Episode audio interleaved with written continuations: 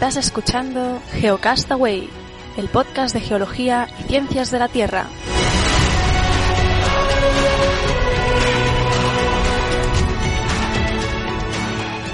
Saludos, genófagos del mundo. Bienvenidos a Geocastaway, el podcast de geología y ciencias de la Tierra. Su edición semanal, hoy es 17 de diciembre del 2015. Estamos terminando el año. Conmigo, Vicente, ¿qué tal?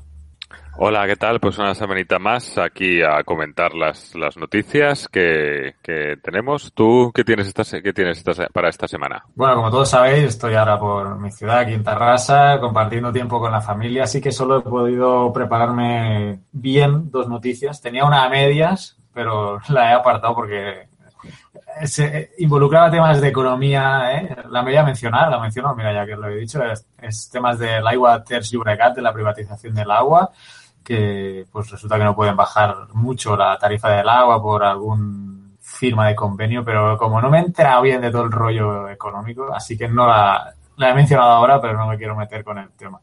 Si alguien sabe al detalle qué pasa aquí, pues que nos escriba. También es verdad que es algo que afecta casi solamente a, Cataluña, ¿no? Con esa licitación que, pues que ha privatizado la, distribución del agua en el área metropolitana. Yo tengo dos noticias, creo que interesantes. Una es eh, el concurso que se abrió sobre ponerle nombre a un sistema planetario que se llamaba Muarae, que habíamos mencionado y que se intentaba desde, desde el planetario de Pamplona que ganara pues todo el tema de Quijote, ¿no? Y ponerle Cervantes a la estrella, pues resulta que, que ganó no era la única sistema planetario al que había que poner nombre, ya lo voy a explicar, pero bueno, esa es una de las primeras noticias. Y otra, pues un estudio de estos que me gusta a mí, Vicente, sabes que a veces encuentro algunos estudios que salen en Nature y tal, y me gusta complicarme un poco la vida, y intentaré explicar un poco un estudio que, que ha encontrado que hubo una edad de hielo en pleno Jurásico, y bueno, intentaré explicar un poco ese tema. ¿Y tú qué tal? Pues yo tengo unas cuantas de, de, fracking y de cosas más o menos, bueno, un par de cosas, dos de fracking y alguna cosa por ahí. Tengo otras dos así de miscelánea y al, para, si nos da tiempo, tengo unos cuantos vídeos y fotos de deslizamientos. Así que nada, me parece que me tocaba, habíamos hablado que empezaba yo, así sí, que voy a empezar. Voy a empezar comentando que, que el regulador de energía de la, de, de British Columbia, eso es, es un estado, un departamento de Canadá, si no me equivoco, ha confirmado que en agosto de este año eh, hubo un, terremoto de 4,6 de magnitud en el noreste de, del estado de British Columbia y que fue originado y fue causado por, por el fracking, por una operación de fracking, ¿no? Nos dice el, Ken Paulson se llama, que es el, el, CEO, el, director ejecutivo, el jefe de, de, se llama Oil and Gas Commission de, de, la British Columbia, eh, que, que, lo dice tal cual, ¿no? Entrecomillado, que el, el, evento sísmico fue causado por la fracturación hidráulica, que no es habitual y que se considera que es el sismo de causado por, por fracturación hidráulica más, más fuerte, ¿no? De mayor magnitud que se ha detectado hasta, hasta la fecha, ¿no? Eso por un lado. Y por otro lado, sabéis que en Oklahoma, que hay mucho, mucha actividad de fracking, pues también lo tienen, tienen un sistema ahí, o yo sí, aparece por aquí de cuando en cuando, sobre todo en un periódico, supongo que es el periódico de Oklahoma, se llama de Oklahoma Daily, y me sale en algún sitio que, al que miro, suelo mirar, de cuando en cuando, eh, el, la actividad sísmica relacionada con el fracking.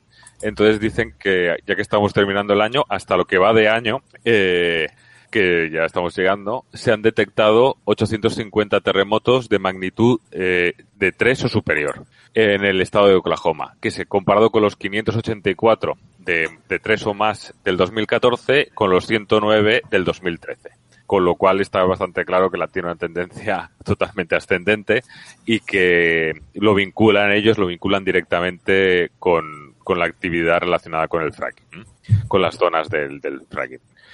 Eh, esto, así tampoco, tenemos una semana yo creo que ligerita, yo tampoco tengo así grandes cosas, tampoco quiero entrar tampoco en, en, muchos más detalles, las noticias os recuerdo que como siempre las tenéis en el, en el Delicious. Eh, quiero entrar también eh, con otro un estudio del, del Jet Propulsion Laboratory de la NASA, del, California Institute of Technology, que ha hecho han salido es un artículo de eso que está publicado en la web de la NASA, pero son dos artículos que han salido esta semana sobre el terremoto de Nepal y que han, alojado, han arrojado unas, unas sorpresas para los propios investigadores. Si os recordáis, en, el 25 de abril de 2015 hubo un, un sismo de 7,8 de magnitud en la zona de Gorka, en, Nepal, que si recordamos que causó eh, más de 9.000 o alrededor de 9.000 muertes en cuatro países, pero principalmente en Nepal, y ocasionaron eh, 4.312 deslizamientos. Ahora, claro, con, con temas de foto aérea, por eso también está metida la NASA, con imagen satelital, han podido, los estudios han dedicado a contabilizarlo y que en las seis semanas siguientes al, al, desliza, al terremoto se han, se han contabilizado, como decía, 4.312 deslizamientos que se consideran relacionados eh, con esta con, con, este episodio no sísmico, ¿no? Eh, y aparte, en estos estudios se han estudiado, valga la redundancia, 491 lagos glaciares y se han visto que solamente nueve de ellos se fueron se vieron afectados por los deslizamientos. ¿De acuerdo? Por imágenes satelitales. Y lo que vienen a decir estos estudios, lo curioso es que, que según eh, los estudios antiguos y de otros sismos, en otras, tanto en otras zonas como en, en otras épocas, en esta misma zona, de sismos de igual magnitud, se han dado muy, o sea, no, no muy pocos, pero sí relativamente pocos deslizamientos para lo que hubiese sido habitual eh, para las condiciones y el, y el sismo que hay. O sea que realmente solamente ha habido 9.000 muertos, pero podría haber sido mucho peor, ¿no? Dice, de hecho, dice el, el, el que ha hecho el estudio, dice, tan, tan terrible como fue, la situación podría haber sido mucho peor para un terremoto de esta magnitud. Con lo cual, bueno, esas son las conclusiones que llegan. Yo te digo, dos, dos estudios diferentes con los que han trabajado también con, con las imágenes de la NASA. Recordemos también que también lo sacamos, creo que del blog, que creo que tengo alguna cosa del, del deslizamiento, eh, las imágenes en que salían lo que se había levantado la superficie en algunos puntos, que recordamos que había, podido, había llegado hasta el 1,4 metros de desplazamiento en vertical. Y para terminar, esto sí que creo que lo quiero, lo quiero, quiero, lo quiero compartir para los que nos estáis viendo. Son unas imágenes también del, del observatorio de la NASA en el que se muestra, a ver si lo puedo mostrar, en el que se muestra eh, desde el satélite el, el, flujo de lava que generado por el volcán Momotombo en Nicaragua. ¿eh? Que la, aquí vemos la escala son dos kilómetros, esto más o menos tendrá que unos cuatro kilómetros, no creo que llegue a los cinco kilómetros el flujo de lava, ¿de acuerdo? Aquí al lado del lago Managua. Aquí esto es una imagen satelital y aquí se ve más, entiendo que es esta, este cordón de aquí es el que se ve. Aquí con, estos son con colores, no son naturales, está para que se pueda ver mejor y se ve claramente, ¿no? Así que con esto yo terminaría mi primera parte. Sí, interesante la imagen satélite. Sí, sí se ve. Sí, pero ya te digo que no es lo que dicen ellos de que es pone eh, para lo que estáis viendo pone eh, eh, false color, ¿no? No es true color, que decir que está está tratado para poder, infrared, sí, sí, para para que se vea porque en la imagen satelital buena entiendo que es esta y veo que yo entiendo que esta mancha negra de aquí es el flujo de lava, que obviamente en infrarrojos esto de tener la temperatura totalmente diferente al resto del terreno y por eso aquí se ve tan bien, tan claramente, ¿no? Y esto tiene pinta de ser otras coladas de lava antiguas, ¿no? O sea, para hacer la geología así, la verdad es que es mucho más agradecida, ¿no? Sí, Bueno, es la ventaja de los sistemas de información geográfica. Y de, la, y, de la integración de diferentes sistemas, ¿no? Imagen satelital, con, de infrarrojos, de no sé qué, y luego, y luego eso, con, con programas de SIC y todo eso, pues el tratamiento que le puedes dar y cruzar información para obtener, para tener mucha más información, nunca mejor dicho. Yes. Muy bien, pues entonces eh, voy yo, ¿no? Vamos a ver, eh, creo que estamos compartiendo. Sí. Y lo que voy a hablar es de la, lo que os comentaba antes, ¿no? De la, de la estrella Cervantes y la página web pues, pues está, está, publicado la, la resolución, es estrellacervantes.es y bueno, quisiera daros algunos datos, eh, como por ejemplo, pues para empezar, que yo me pensaba que el concurso era para un solo sistema planetario y resulta que no, que hay, hay varios sistemas planetarios. De hecho, lo que estáis viendo en YouTube, eh, veis todos los ganadores, que son como 14, creo, 14 nombres de estrellas, pero en total, en total, porque si sumáis aquí, obviamente no da 14, creo que hay 19 o 20, porque hay algunos que solo son planetas.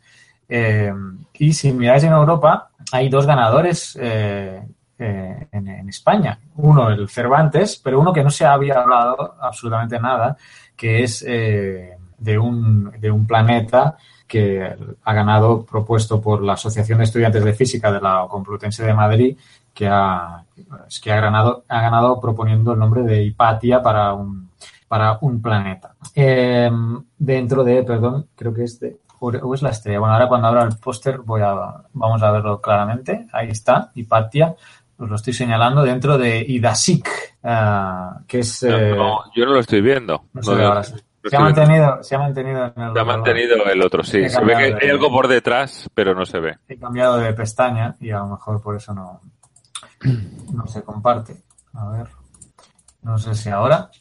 Ah, ahora se ve como un, ¿no? un cilindro. Una roseta. Una roseta, sí. Pues estos son todos los ganadores, ¿no? Eh, Name Exo Walls. Estos son todos los ganadores que ha, que ha habido y yo me voy a centrar, pues, en, en, por un lado, en el propuesto por el planetario de Pamplona, que originariamente el sistema planetario se llamaba Muarae, que está en esta zona noroccidental del gráfico y que pues el nombre ganador para la estrella es Cervantes y luego pues ha quedado los planetas Quijote, Dulcinea, Rocinante y Sancho. Son los cuatro planetas. Te voy a decir una cosa que yo, yo lo vi en, las, en, en una noticia y luego lo escuché en la radio y lo, en la radio también lo nombraron. Hicieron, yo no, no sé, no he visto ese esquema y, y eso, pero en un periódico y sacaron el, digamos, el, el esquema ¿no? de la estrella y de los planetas que, oscila, que, que orbitan alrededor.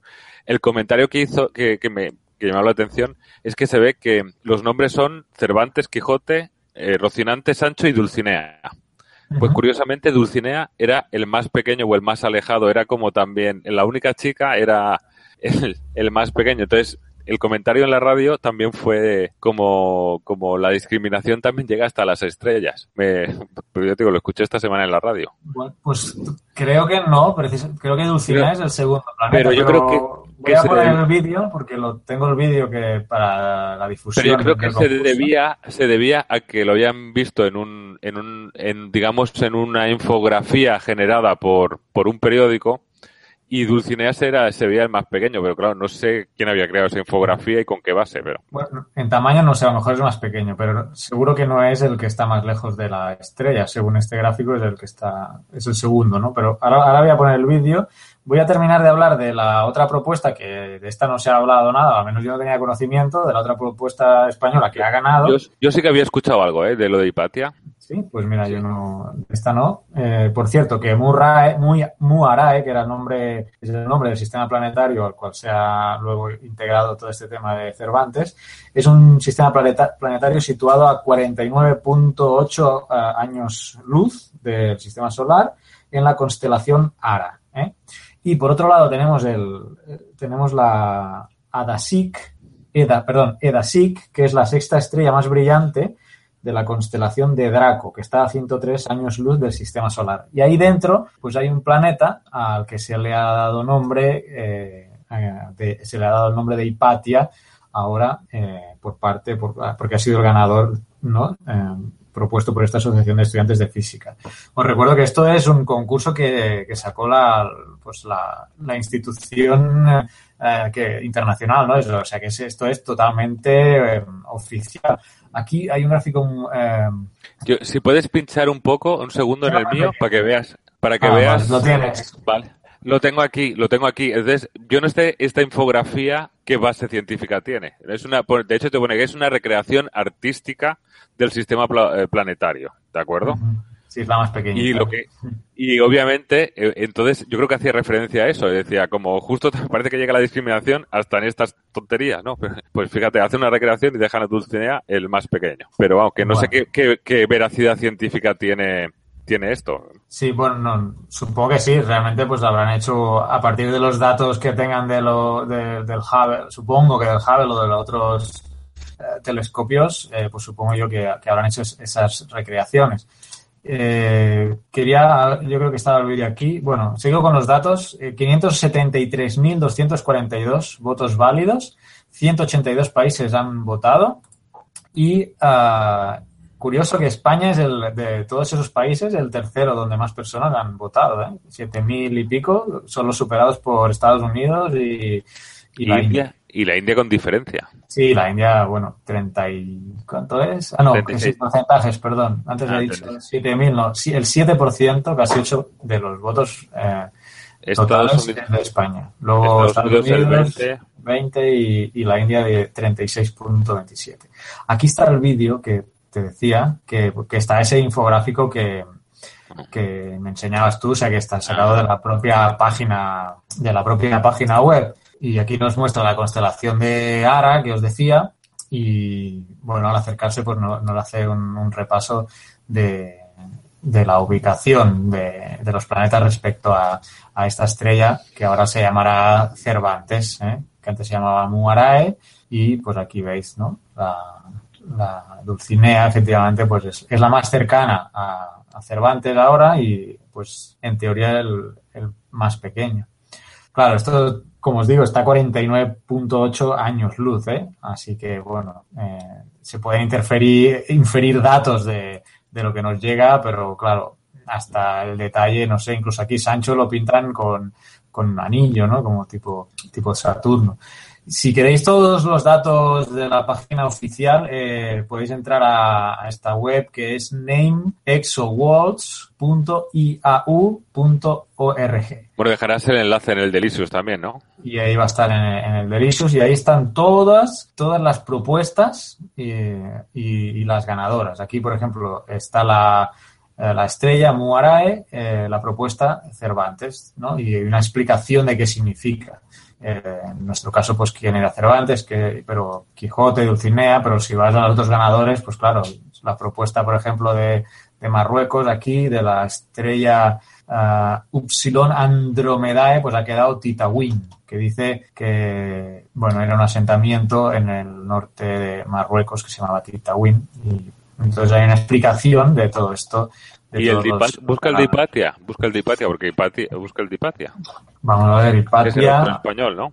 Eh, sí, Ahí está. Hipatia es, es Edasic, era, Edasic B es el planeta que ha ganado, eh, como os decía, Hipatia, pues era, sí, no sé si habéis visto sí. la película de Amenábar, sí. pues eh, esta filósofa, matemática, ¿no? astrónoma, uh, que, que vivió, bueno, hace, aquí a ver, en el 415, dice aquí. No sé exactamente la época, pero bueno. Además es el nombre de la asociación de estudiantes, que se llama Hipatia. Así que también un poco por eso esa propuesta que ha acabado ha acabado venciendo. Así que nada, os dejaremos este enlace en el, eh, en el Delicious para que podáis repasar y, y, ver también este vídeo. Y no me enrollo más porque he estado bastante con el tema este de la estrella Cervantes, así que bueno, felicidades a todos los que votaron y a estas dos propuestas. No, ya, estas dos buenas iniciativas. Pues yo voy a continuar con una de, también de planetas y de estrellas, dos noticias muy cortas, tampoco quiero extenderme mucho. Aquí lo que estáis viendo en el Delicious si quiere bajar, si no quiere bajar, ¿no? Ahora. Eh, estáis viendo una imagen satelital también tratada y esto hace referencia a Plutón. Y lo que tenemos aquí, lo voy a leer, lo voy a quitar ya, de dejar de compartir. Eh, uh -huh. Es eh, lo que estábamos viendo era eh, imágenes de que los científicos van utilizando el New Horizons eh, de, de, de la superficie de Plutón con un mapa topográfico 3D y lo que han descubierto, o lo que ellos entienden que han podido, eh, eh, que dos montañas de Plutón que se llaman Wright Mons y Picard Mons, eh, que pueden ser posiblemente, muy posiblemente, pueden ser volcanes helados o, o ice volcanoes. No sé si son volcanes helados o volcanes de hielo. Y claro, por el tema, por el tema del color y por las infrarrojos y todo eso, entienden que creen que pueden ser en eh, eso, volcanes de hielo en Plutón y con esa con la, a través de, las imágenes y del tratamiento de las imágenes de la New Horizons y por otro lado eh, también hablando de hielo y así quería y del y de y del cambio climático es que este año por segundo año seguido eh, el Ártico se está calentando más rápido que cualquier otro punto o parte del planeta. Así que eh, esto está afectando a, las morsas y a otros animales eh, de climas helados. Pero bueno, todo esto también es como un, síntoma, dice que, que desde que se considera que la temperatura del aire está aumentando en más de 5 grados debido al calentamiento global en el Ártico. ¿eh? para que nos hagamos idea, más de 5 grados. Obviamente, esto y, entonces también nos habla un poco de, de la cadena que se monta, de se deshiela el Ártico, las aguas son más frías, eh, esto influye al cambio climático, se puede ver afección, el, aumenta el nivel del mar, puede haber afección a las, a, la, a las comunidades que viven en la costa, y todas estas cosas, ¿no? Así que, que sobre todo que ya está teniendo efectos en, en flora y fauna de climas eh, helados y, y en las épocas de cría y de nacimiento, así como, como en los, en los peces, por ejemplo, en Groenlandia, y, y, todas estas zonas.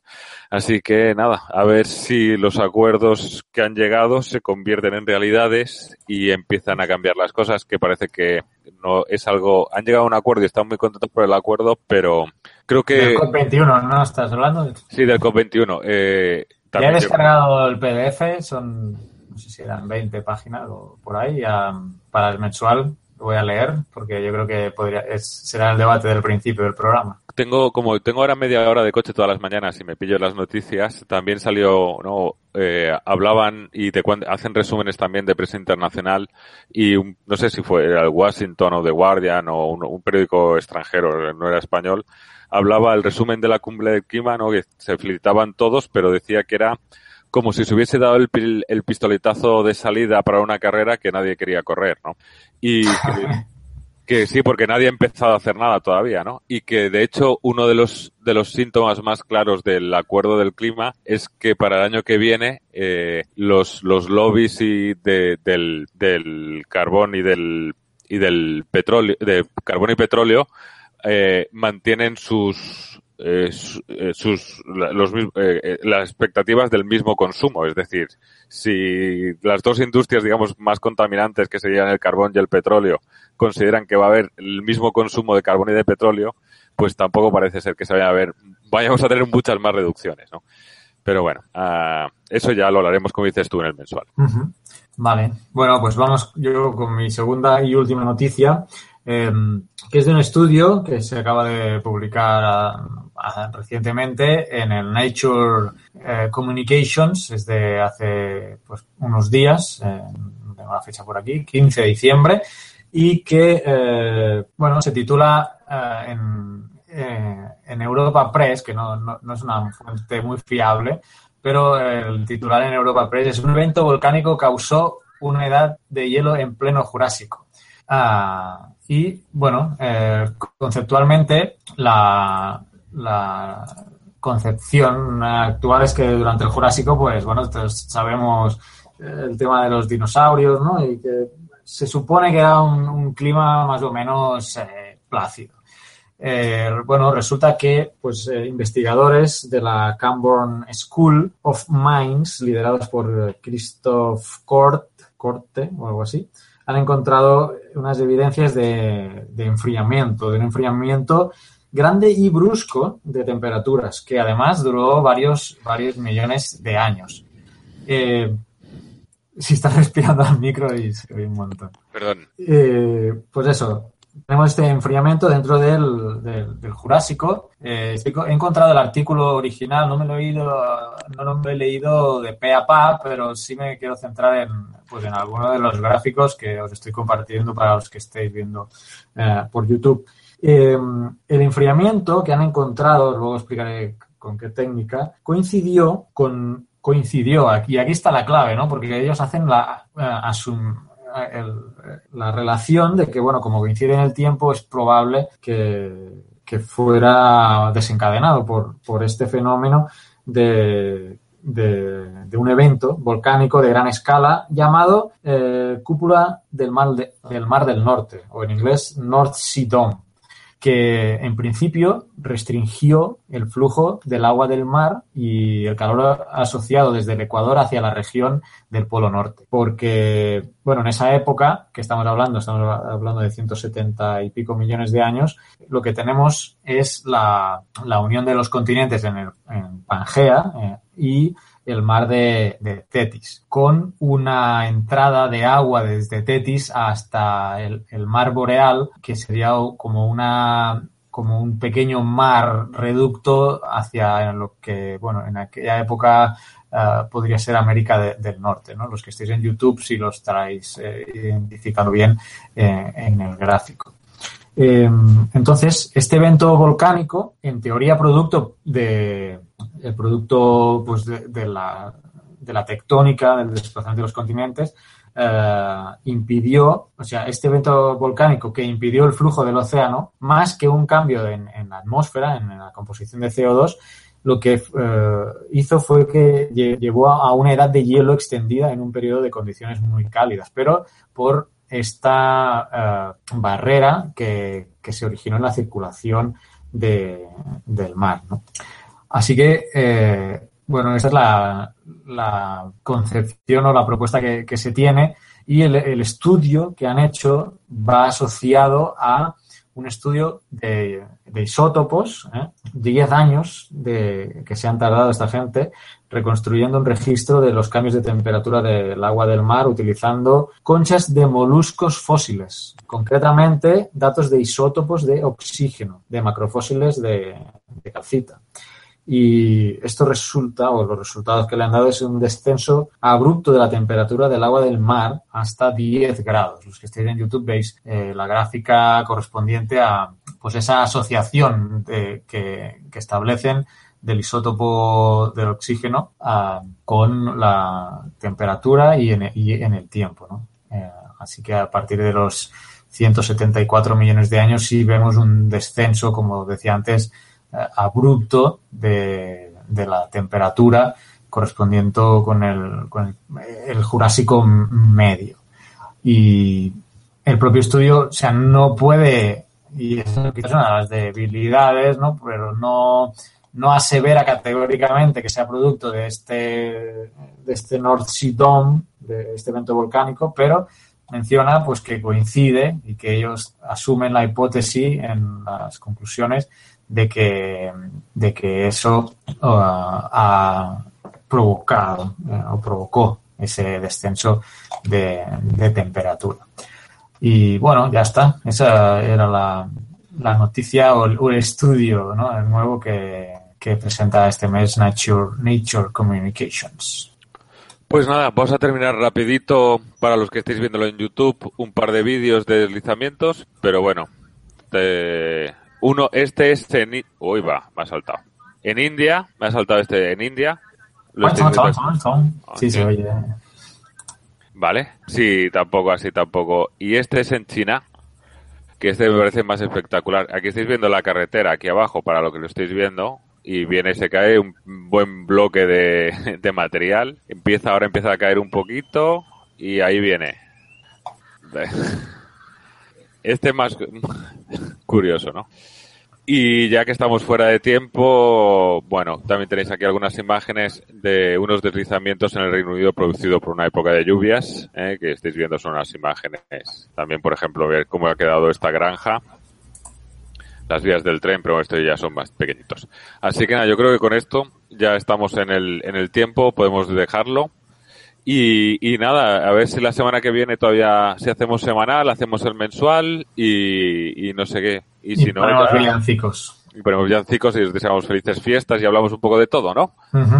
Muy bien, sí, sí, perfecto. Eh, quiero aclarar la noticia anterior, que bueno, no, no he sido muy enfático, pero cuando decía que de Europa Press eh, no, no me fiaba mucho, es que está hablando de un evento volcánico que que de ninguna manera menciona el artículo original. ¿eh? Habla de un levantamiento del North Sea Dome, de este domo, eh, producto de, la tectónica, pero no habla de un episodio volcánico. En fin, palitos a Europa Press que ya van al menos en mi caso en algunas noticias, varias veces, eh, los titulares o la, o la, sobre todo los titulares, porque la noticia está recogida de la nota de prensa de la universidad, así que el titular no corresponde con el cuerpo de la noticia. Bueno, dicho lo dicho, eh, la semana que viene vais a tener un semanal o, o, quizá lo vamos a tener mensual para dejarnos un poco más libres las, las fiestas navideñas. Un saludo, difundir la palabra geológica y nos vemos. Adiós. Adiós.